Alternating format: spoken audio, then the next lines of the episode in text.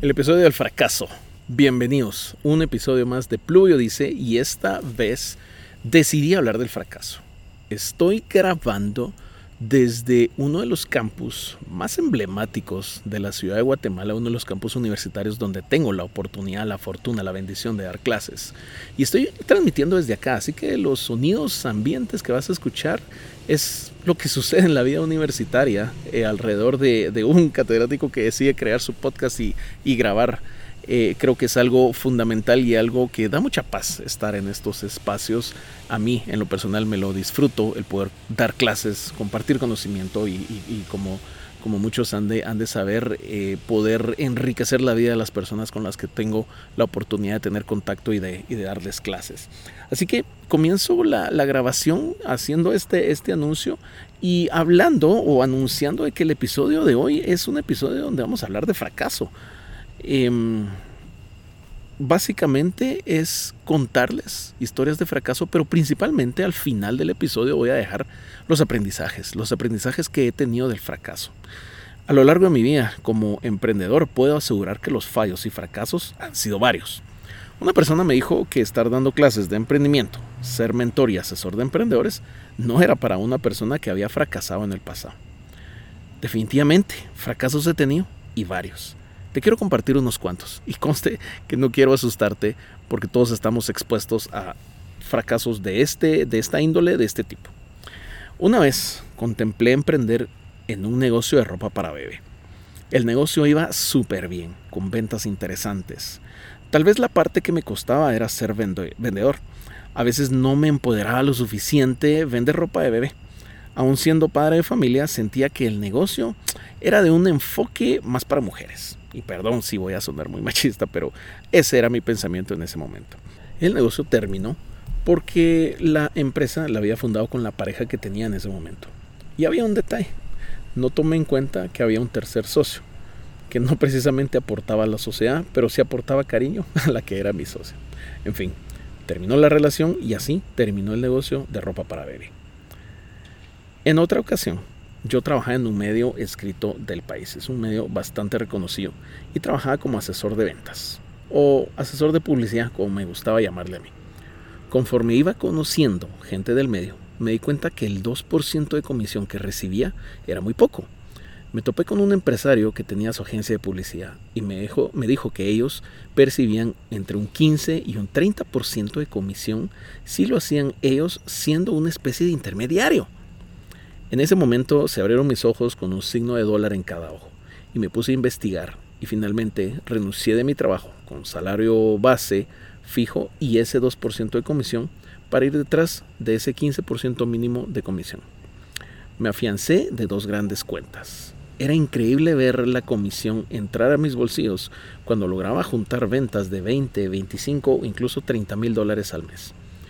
Un día un cliente me pidió crédito me costó tomar el riesgo, pero accedí. Resultaba un ejercicio interesante. El cliente se anunciaba, me pagaba con las ventas que lograba de ese anuncio y así iba avanzando. Mientras la factura de pago al medio llegaba a su fecha de caducidad y se lograba pagar justo a tiempo. Todo iba caminando bastante bien, pero un día el cliente me dijo que no había juntado el dinero que debía, pero que necesitaba seguir anunciándose para generar plata y poderme pagar lo que nos debía. Y así fue acumulándose la deuda hasta llegar a casi 20 mil dólares. Esto fue en el 2013 y ahora, en el 2022, te puedo contar que aún me deben esa plata. El negocio ya no pudo continuar, duró dos años, pero ese golpe, duro golpe financiero, fue bastante impactante. Y puedo decirte que me desmotivé bastante. Nunca había pedido una deuda de esa magnitud por querer emprender. No la pedí definitivamente, pero me la dieron y se tuvo que pagar en espera que algún día la ley se cumpla y el demandado pague.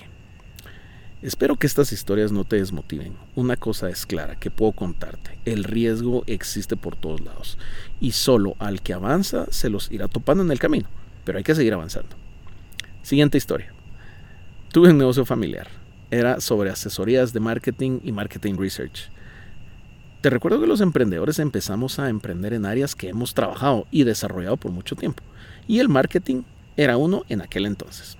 Iniciamos a contactar clientes Era evidente que en esta industria no habían suficientes proveedores y por consiguiente vimos nosotros crecer la empresa de manera acelerada, siendo uno de estos proveedores hacia estas empresas. Tanto mi familiar como yo teníamos una mentalidad bastante diferente. Nos costaba congeniar en ideas y propuestas, pero avanzábamos. Los pagos que recibíamos eran realmente interesantes.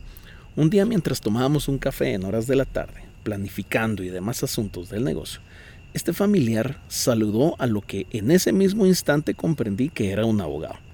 Este le dijo a mi familiar, ya tengo registrada la marca que me pediste a tu nombre mencionando el nombre de esta marca a los cuatro vientos. Y, oh sorpresa, era la marca del negocio que habíamos emprendido con este familiar. No dije nada, simplemente la decepción fue lo suficiente grande para que semanas después vendiera mi parte de acciones a este familiar para que se quedara con el total de la compañía. Por cierto, esta empresa o esta sociedad existe aún, pero con otro giro totalmente distinto, otro giro de negocio. Solo existe la estructura legal, digamos, el nombre comercial, pero los servicios que al día de hoy presta son totalmente distintos. Bueno, van tres historias y de verdad que no quiero desmotivarte. No es el objetivo de este episodio. Así que te invito a continuar escuchando. Te comparto la última historia de fracaso. Fundé una empresa de transporte internacional de carga. La fundé con un vendedor. Operábamos cerca de ya tres años de manera fluida y exitosa generando ingresos adicionales para cada uno, porque este emprendimiento no era nuestra fuente principal de ingresos, debo de aclarar. El vendedor mantenía una muy buena relación con sus clientes y yo hacía la actividad operativa de la empresa para mantener satisfechos a los clientes. Era momento de crecer. Recuerda que el Valle de la Muerte llega después de los tres años y mi, mi decisión en aquel entonces fue buscar un inversionista. Sostuve varias reuniones, todo marchaba bien y se vislumbraba una posibilidad de crecer con la inversión que esta persona inyectaría al negocio. Acá cometí dos errores. Uno, no decirle al vendedor con que fundé inicialmente la empresa que estábamos en busca de un inversionista para crecer. Y segundo error fue aceptar que el inversionista fuera dueño de 51% de la empresa que estábamos relanzando. Recuerdo que el vendedor se molestó bastante cuando yo le conté, me reclamó y me dijo que se llevaba a sus clientes. Recordando esta historia nuevamente, reflexionando más a detalle, puedo identificar un tercer error en este emprendimiento. Ese error fue que no enfoqué toda mi energía y concentración en crecer esta nueva sociedad. Al final, si el vendedor se iba, yo tenía la, la, responsabilidad de conseguir otro vendedor igual o más capaz del que se estaba yendo. A los meses después me di cuenta que no me había enfocado de la mejor manera por la simple, simple razón que soy una persona que le gusta meterse a varios proyectos y me cuesta decir no a nuevas ideas. Pero cuando es momento de enfocarse, me cuesta mucho esa parte y ahí es cuando se empiezan a acumular los pendientes y empiezan los atrasos y a quedar mal con otras personas. Bueno, luego de contarte estas historias, tengo más, pero no quiero desmotivarte. Quiero compartirte los aprendizajes y los tips para minimizar el riesgo al fracaso como emprendedor.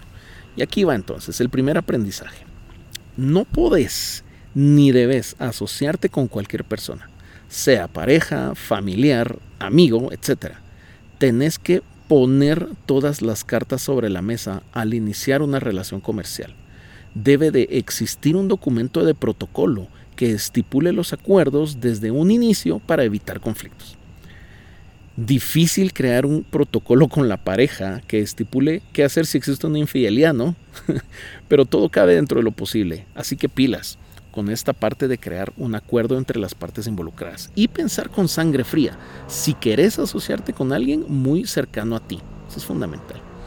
Segundo aprendizaje, el hambre de vender hoy y hacer plata hoy te puede dejar con hambre por mucho tiempo. Debemos tener un temple para hacer las negociaciones. No porque hoy representa un ingreso fijo, significa que todo seguirá ese orden. Debemos resguardarnos muy bien los impagos de los clientes.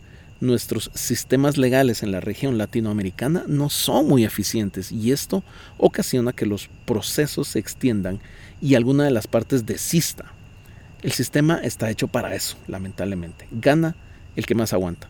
Pero ¿a qué precio, no? Bien, tercer aprendizaje. Así como te sugiero que conozcas a tus socios o posibles socios, tenés que conocerte a ti mismo. Reconoce que tenés fortalezas y debilidades, o como nos gusta llamarle ahora, ¿verdad? Áreas de mejora.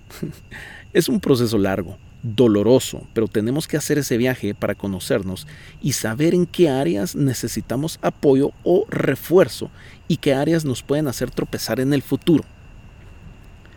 Cuarto aprendizaje. Sé claro sobre los objetivos que tienes con todos los involucrados con relación al emprendimiento. Quinto aprendizaje. Inicia con pocos recursos, valida el negocio y cuando estés empoderado y seguro del negocio, busca un inversionista. Si lo haces antes y el inversionista tiene mayor visión que tú, probablemente pedirá más del 51% de propiedad de la empresa y correrás el riesgo de perderlo todo. Sexto aprendizaje. Cubrite o asesorate legalmente antes de iniciar con alguien más de algún negocio. Séptimo aprendizaje. Crea un protocolo que dictará los pasos a seguir ante cualquier malentendido o cualquier situación adversa entre socios o en el mercado o con la competencia. Hay tanto que puede suceder y no lo tenemos todo contemplado. Octavo aprendizaje. Debemos tener claro lo que nos apasiona para meterle todas las ganas del mundo. Si no te apasiona, será un proyecto que dejarás a medio camino. Noveno aprendizaje. Implementa la disciplina y determinación para hacer que las cosas sucedan. Contándote estas historias, he reflexionado que hay dos negocios que seguirían vivos y me estarían generando ingresos probablemente altos si hubiera seguido ante las adversidades. Las adversidades son oportunidades para crecer como profesionales, pero también como personas. Métele ganas y ve con todas las fuerzas y con todos los poderes, como dirían mis amigos cheros, con todos los poderes. Décimo aprendizaje.